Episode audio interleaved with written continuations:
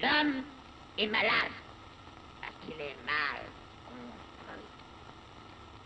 Il faut se décider à le mettre à nu pour lui gâter cet animal pur qui ne mange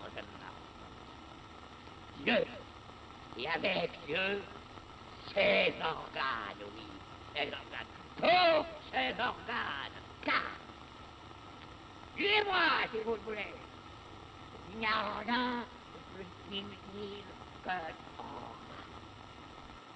E aí, galera de peão, e aí, galera de cowboy. Hoje estamos aqui no 14 episódio de Pra Acabar com o Juízo. Hoje a gente tem a participação mais que especial no programa da Gatinha Mingau. a Gatinha Mingau tá aqui comigo, tô cuidando dela na sala. E ela tá aqui deitadinha no meu, no meu chinelo. Se alguma hora ela aparecer aqui chutando o celular. Bom, é a participação dela. É como ela pode participar e como ela quer participar. Uh, no mais, galera, como é que vocês estão? Por aqui tá tudo bem, por aqui tá tudo errado, por aqui tá tudo. muitas pessoas morrendo, né, ao nosso redor. Muita tragédia, muita desgraça mesmo, assim, sem nenhum pingo de ironia nessa, nesse comentário. É, vamos lá, vamos começar a queimar uns ônibus, vamos começar a quebrar algumas coisas, porque tá foda, tá foda, tá foda mesmo. Começar a se organizar um pouco, né? Pelo menos poder reagir. Eu acho que a pior coisa disso tudo é essa apatia, essa servidão que a gente tá, essa conformidade com as coisas bizarras que tem acontecido e essa vida medíocre. Mas, né? Bola pra frente. Vamos, vamos tocando e espero que isso aqui ajude alguém a se organizar aí, pensar as coisas, né? Tem me ajudado a me organizar, tá junto com vocês, sejam lá quem vocês forem. E com a mingauzinha. Comendo um chinelo, filho da puta. Mas enfim, galera, deixa eu Uh, te contar que, cara, eu ouvi o programa passado, né? Porra, ela tá indo lá pro quarto, velho. Vou correr atrás dela, porque tu não conta dela, mas eu vou correr gravando. Mas avisar que, enquanto vou lá atrás da gata. Podcast interativo, podcast em tempo real, podcast em movimento. Ela voltou. Porque ela é muito novinha, que tem muita planta, às vezes ela. Vixe, ela tem uns movimentos muito engraçados. Ela olha as poeiras do chão e dá uns pulos muito doidos. Tem a, tem a mingau e tem a páprica, só que a páprica, a participação dela é dentro da caixinha dela, que ela fica quietinha na caixa, não, não acho muito. Mas. O que eu tava falando? Ah, eu ouvi o programa, o primeiro programa eu ouvi o programa anterior. Foi o último, né? O décimo terceiro. Vai lá, pega a poeira, arrasa. E é notável a, a, a, dimensão de diferença, assim, né? A diferença da minha empolgação do primeiro episódio no, do passado, assim. Mas a, a sobriedade, a, a vontade a vontade de estar fazendo isso aqui está grande ainda, de qualquer forma. E hoje estou me sentindo bem animado para gravar, então vamos lá.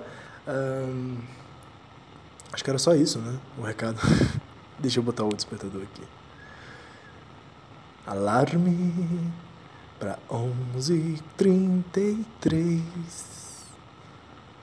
Miguel, você quer dar uma opinião sobre o antiédipo? Aham. Uhum. Aham. Uhum. Cara, o mais engraçado é que é apartamento aqui, né? E aí ela come a comidinha dela. E rapidinho, só botar o alarme certinho, que senão. Tá pronto. Ela come a comidinha dela e às vezes sobra. E, e aí ela dá uma escavucada no chão, como se fosse areia, assim, pra esconder a terra. Pra esconder. Ui, como se fosse terra, pô. Ah, gostosa. Ai, que macia. Pra esconder a comidinha que sobrou, sacou? E aí não tem terra, tá ligado? Aí parece um gato muito delirante, assim. Você vê as composições maquínicas, né? E às vezes o, a comidinha fica em cima do tapete, ela puxa o tapete todo, assim. Como se o tapete pudesse esconder, camuflar a comidinha dela. Mas é muito engraçado quando ela mexe na areia invisível, né? Eu acho ótimo, na terra e na areia invisível. Tá ronronando aqui, feliz da vida. Ai, mordeu minha mão, desgraça. Vamos lá, cara. Tá na página 34, a gente estava falando das máquinas celibatárias. É, e é isso, né? Vou de. É profunda. Vou de. Vou voltar lá, né?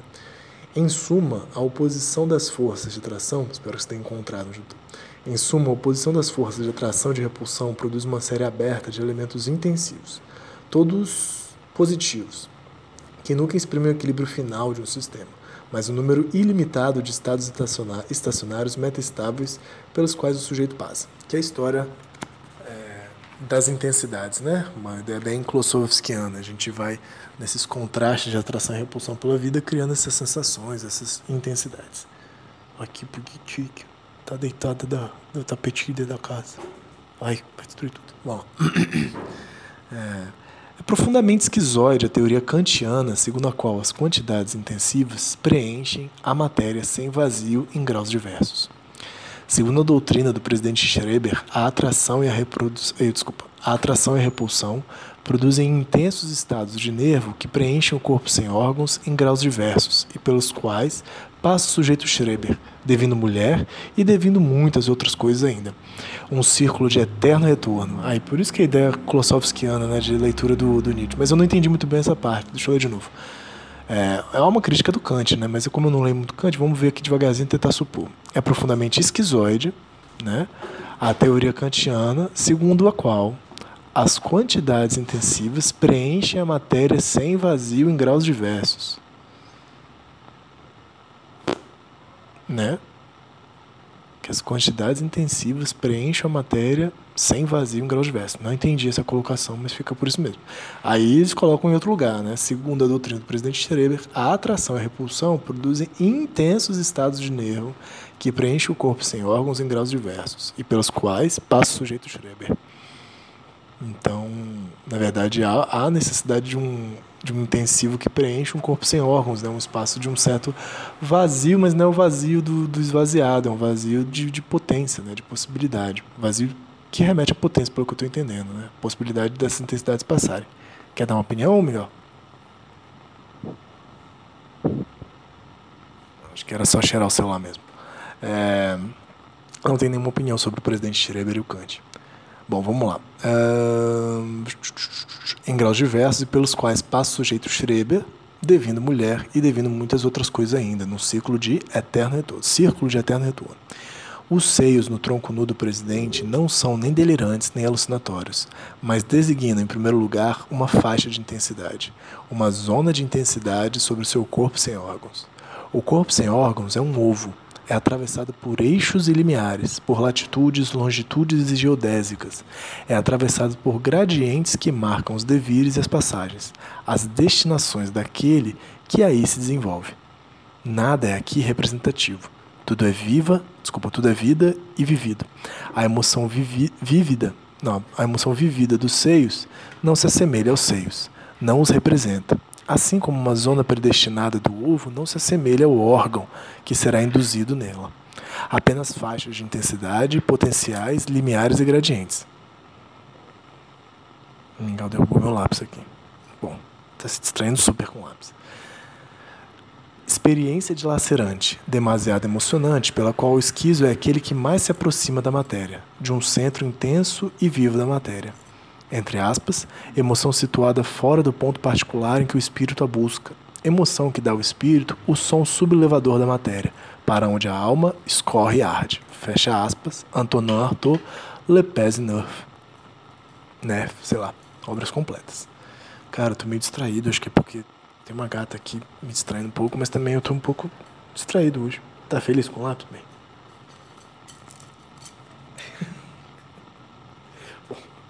Fica aí com o seu lápisinho.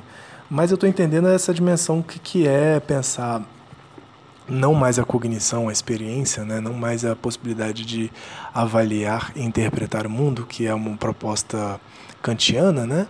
que eu estou entendendo. O Kant pensa a cognição, pensa o, o pensamento, pensa a própria capacidade, os limites da razão para encarar a realidade e lidar, interpretar, valorar a realidade, eles estão pensando isso de um ponto de vista esquizofrênico, a partir não mais de que a, o corpo representaria a realidade, né? o corpo teria a possibilidade de representar a realidade, mas há algo vivido né? nesse corpo, algo que se forma, que se produz nesse corpo sem órgãos, que na verdade há uma produção de intensidades, não uma representação de sensações, de sentimentos, de de, de imagens. Né? Vou reler aqui para ver esse exemplo dos seios, se cabe nessa interpretação.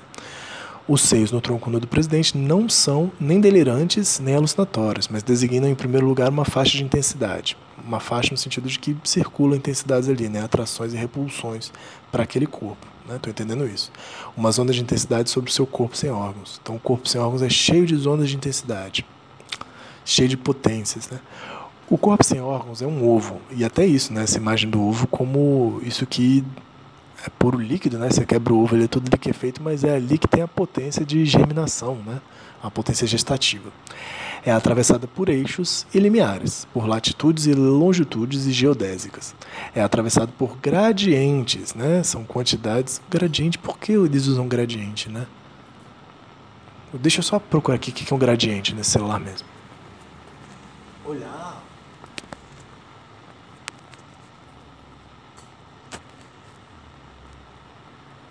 Procurando rapidinho.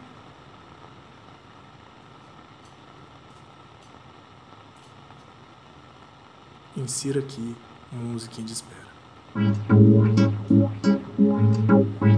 Alô, edição, bota a musiquinha de espera aqui.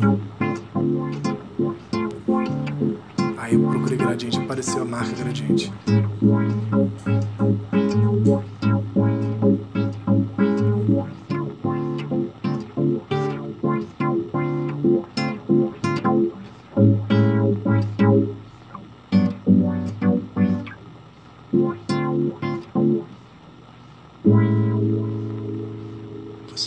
Ouvindo para acabar com os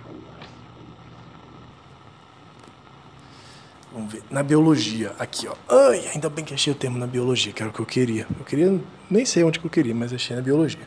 Variação gradativa de uma propriedade física ou química de uma célula ou de meio ou do meio circundante.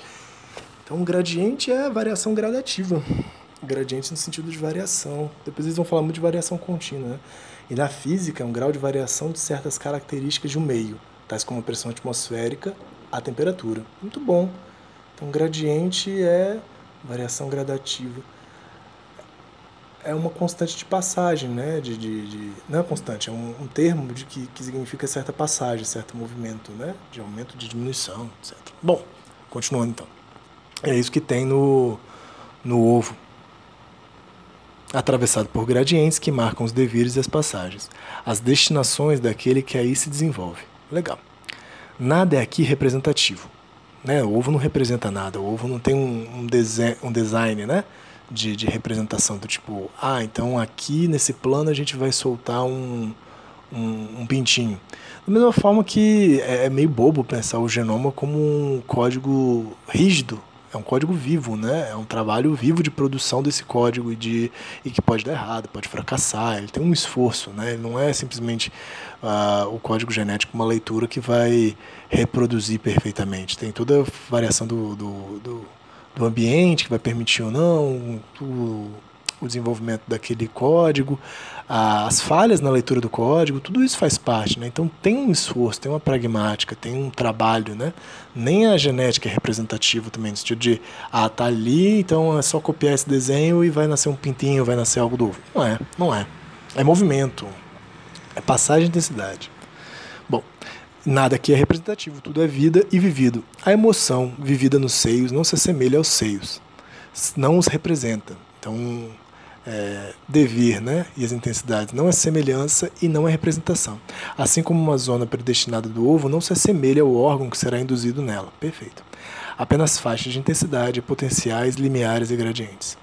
Experiência dilacerante, demasiado emocionante, pela qual o esquizo é aquele que mais se aproxima da matéria.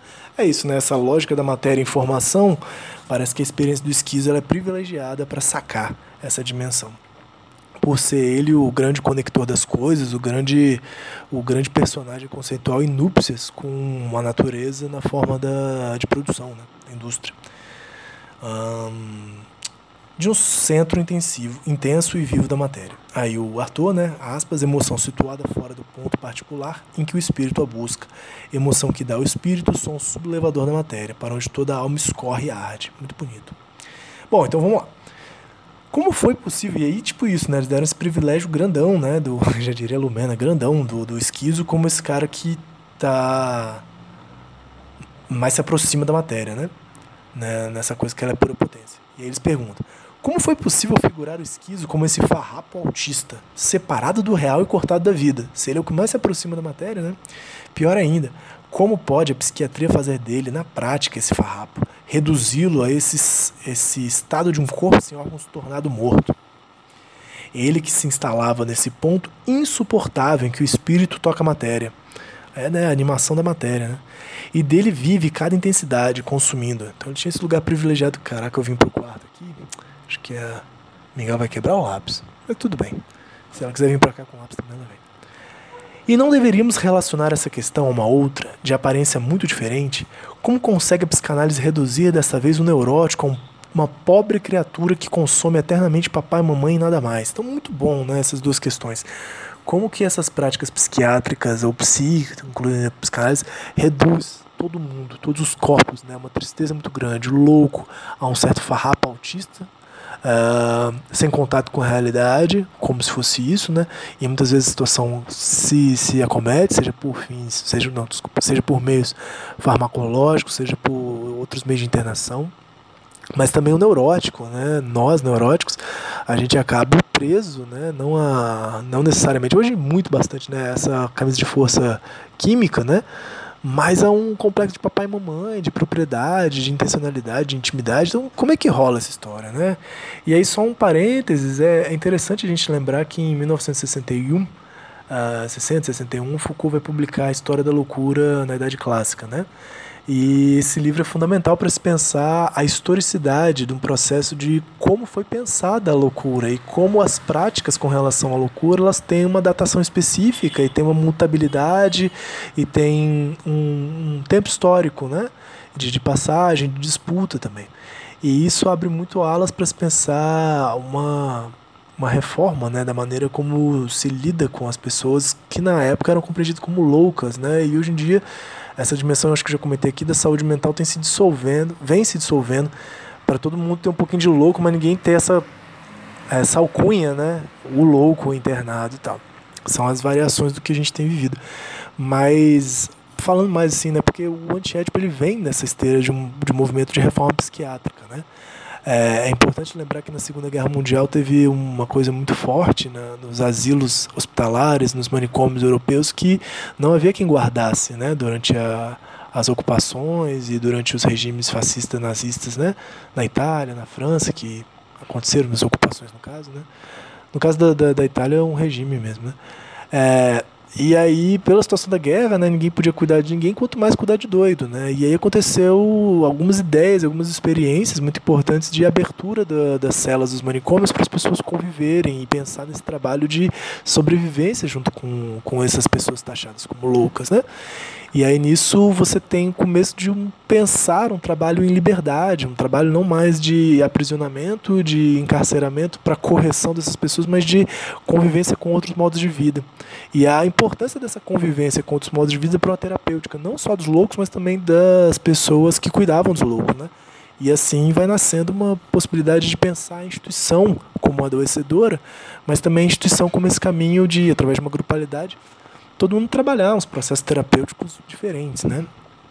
E nessa esteira, depois da Segunda Guerra Mundial, é que Foucault vai escrever a história da loucura e depois é, Guattari, depois da Segunda Guerra Mundial também, né? Na década de 50, vai se juntar ao Castelo de Laborde, acho que eu já falei disso, com o Jean-Henri, um pedagogo, né, mas também extremamente estudioso da psicanálise, e vão bolar junto isso que são alguns germes de uma análise institucional nesse Castelo de Laborde, trabalhando especificamente com com pacientes loucos, né, psicóticos, mas de vários tipos, neuróticos graves, autistas, e pensar essa possibilidade de transversalizar o trabalho, de não pensar a instituição para esses pacientes loucos, né, mas pensar a instituição como um, um espaço de experimentação de modos de vida que possam produzir outras saúdes, inclusive com os trabalhadores. Tinha uma coisa muito importante no começo de Laborde, e Laborde funciona até hoje, que é essa extensa, extensa terapia ocupacional lúdica, né? E aí mais um, um, processo democrático e meio assembleado, meio anarquista das pessoas se auto-organizarem. Todo mundo. E além disso, de todo mundo propor oficinas, de todo mundo pensar como fazer os trabalhos, de todo mundo é, organizar festas, se ajudar na terapia do outro, organizar na gestão da medicamentação, havia uma passagem muito importante de transversal de funções. Então, uh, os loucos também podiam cuidar da comida, mas também os cozinheiros também podiam aplicar remédios, os médicos também tinham que fazer atividades de agitação cultural, né, que eles chamam muito isso na França, uma agitação cultural, a, a animar assembleias e gerir assembleias e reuniões que Quem já, já geriu uma assembleia, tempos de CA, tempos de condomínio, aí seja, você seja mais esquerda maconheiro, mais burguesão safado, de revista Veja, como já diria Kleber Mendonça Filho, né? É, você sabe que gerir reunião é um negócio muito chato, né? E difícil, mas pode ser muito potente também. E por isso que o tema da loucura volta tanto. O quarto capi o quarto o quarto tópico aqui, né, do primeiro capítulo vai ser exatamente sobre psiquiatria materialista, se não me engano, né? Deixa eu só conferir aqui para ver se não falei besteira. Para pensar essa psiquiatria, esse pensamento psiquiátrico embasado no desejo do real, né? No desejo no real e na materialidade, isso mesmo, psiquiatria materialista, vamos chegar em breve. Então, a pergunta que fica é isso, né? Pô, mas por que a gente tem então essa imagem do louco se ele do esquizo, do esquizofrênico, essa imagem de uma pessoa inútil e degradada e paralisada né, no seu estado catatônico, se é ele que mais se aproxima da experiência do real. E uma pergunta que vem em sequência é como que o próprio neurótico se prende tanto a papai e mamãe. Então vamos lá. Como foi possível reduzir a síntese conjuntiva do então era isso, do então sou eu, nota do tradutor, sedon como a, a eterna e melancólica descoberta de Édipo, entre aspas, então é meu pai, então é minha mãe, são questões que não podemos responder ainda. Vemos apenas a que ponto o consumo. Só ver se a, a Mingau está destruindo alguma coisa rapidinho. Que não possa ser destruída. Né? Tem coisa que pode ser destruída, mas tem coisa que não pode. Não, é uma caixa. A caixa pode. Eu.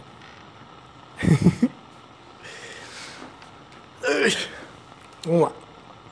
Uh... São questões que não podemos responder ainda. Vamos apenas a que ponto. Não, desculpa. Vemos a que ponto apenas a que ponto o consumo de intensidades puras é estranho a figura familiares, e o quanto é estranho ao tecido edipiano o tecido conjuntivo do então é. Então, duas coisas muito boas, né? São questões que não podemos responder ainda, mas apenas que a que ponto o consumo de intensidades puras é estranho às figuras familiares.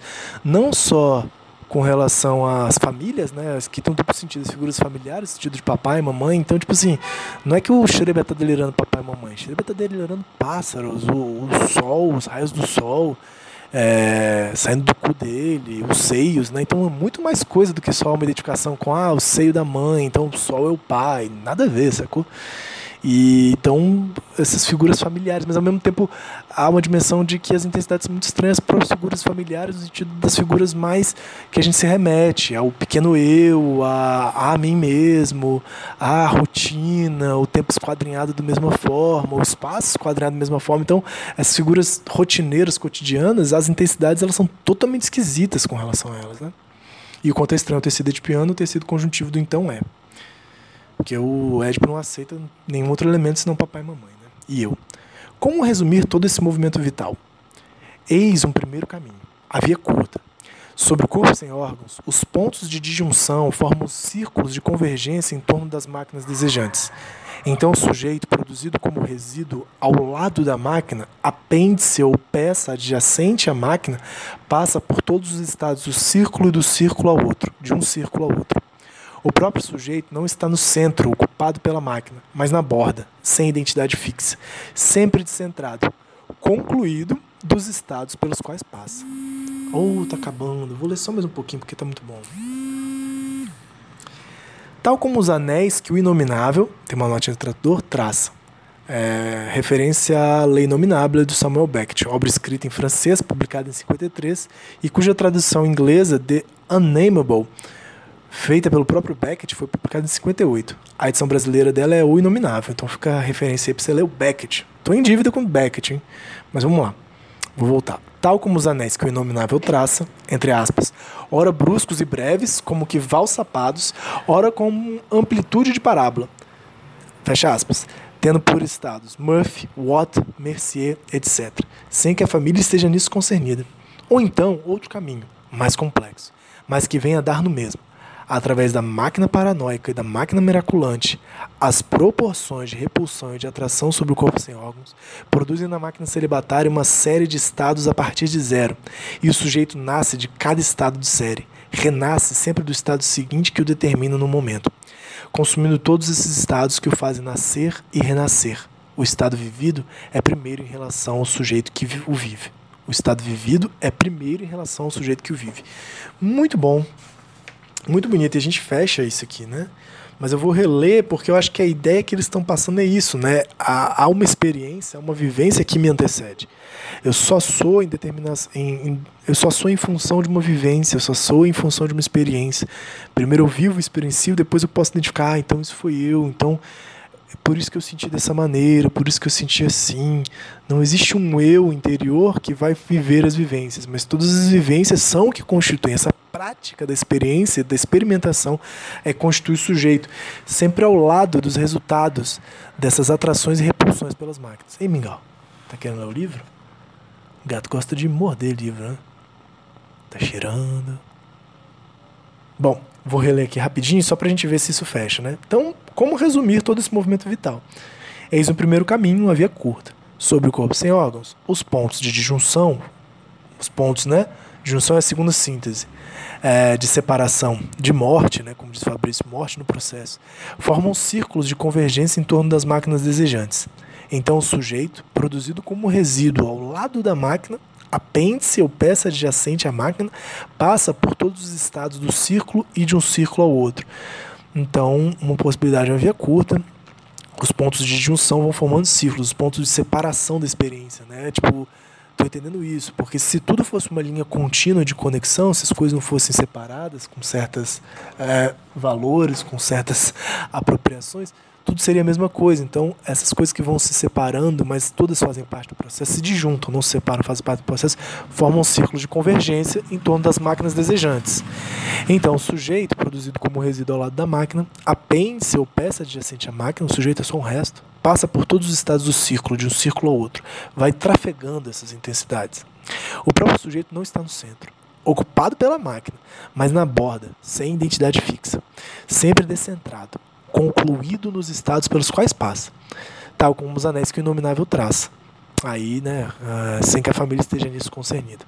Ou então outro caminho, mais complexo, mas que vem a dar no mesmo, através da máquina paranoica, da máquina miraculante, que a gente viu, né, que essa relação das máquinas desejantes com sem órgãos produzem a máquina miraculante e a máquina paranoica. As proporções de repulsão e de atração, que são que elas criam sobre o corpo sem órgãos, produzem na máquina celibatária uma série de estados a partir de zero. E o sujeito nasce de cada estado de série. Muito bom, hein? Máquinas produzem uma máquina celibatária, uma série de estados uma serialização a partir do zero. E o sujeito nasce de cada estado da série. Cada estado dessa máquina celibatária que vai nascendo do encontro de atração e repulsão. Renasce sempre do estado seguinte que o determina no momento. Renasce sempre do estado seguinte que o determina no momento. Muito bom. Consumindo todos esses estados que o fazem nascer e renascer. O estado vivido é primeiro em relação ao sujeito que vive. Isso entre parênteses. Beleza. Fechamos a página 35. Semana que vem a gente vai de Os Nomes de História, trazendo exatamente o Klossowski, né? O Pierre Klossowski, que conversou de Nietzsche. Já abrindo aqui na página 36.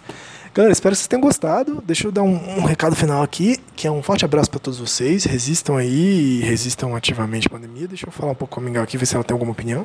Quer dar um recado final, Mingau? Fala mais um pouquinho. Ela falou foi tão bonitinho. Não? É muito fofo. Ela é muito fofa. E a Páprica deu o recado dela, continuando lá na casa dela. É isso, galera. Um forte abraço. Sei que me estendi, tenho me estendido, mas é um sinal de empolgação aqui de continuar. Se você está ouvindo e gosta, de, é, gosta desse podcast, pode mandar um recado lá pelo Anchor ou me achar no, no Twitter, né? O meu nome é Ian Menezes Oliveira também, se você quiser procurar no, no Instagram e quiser ler e participar desse programa lendo junto comigo. Pode inventar qualquer coisa que quiser. Às vezes eu estou numa leitura muito didática, mas o, o, o, ideal do programa é entretenimento, como tudo na, na sociedade de controle. E semana que vem a gente tem um convidado especial. Já comecei a combinar com o senhor Matheus, não o Matheus Antropologia, o Matheus que eu encontrei, que encontrou esse podcast por aí, né? E vamos ver o que, que vai dar. Um forte abraço e até mais. Espero que eu consiga fazer a musiquinha de, de espera.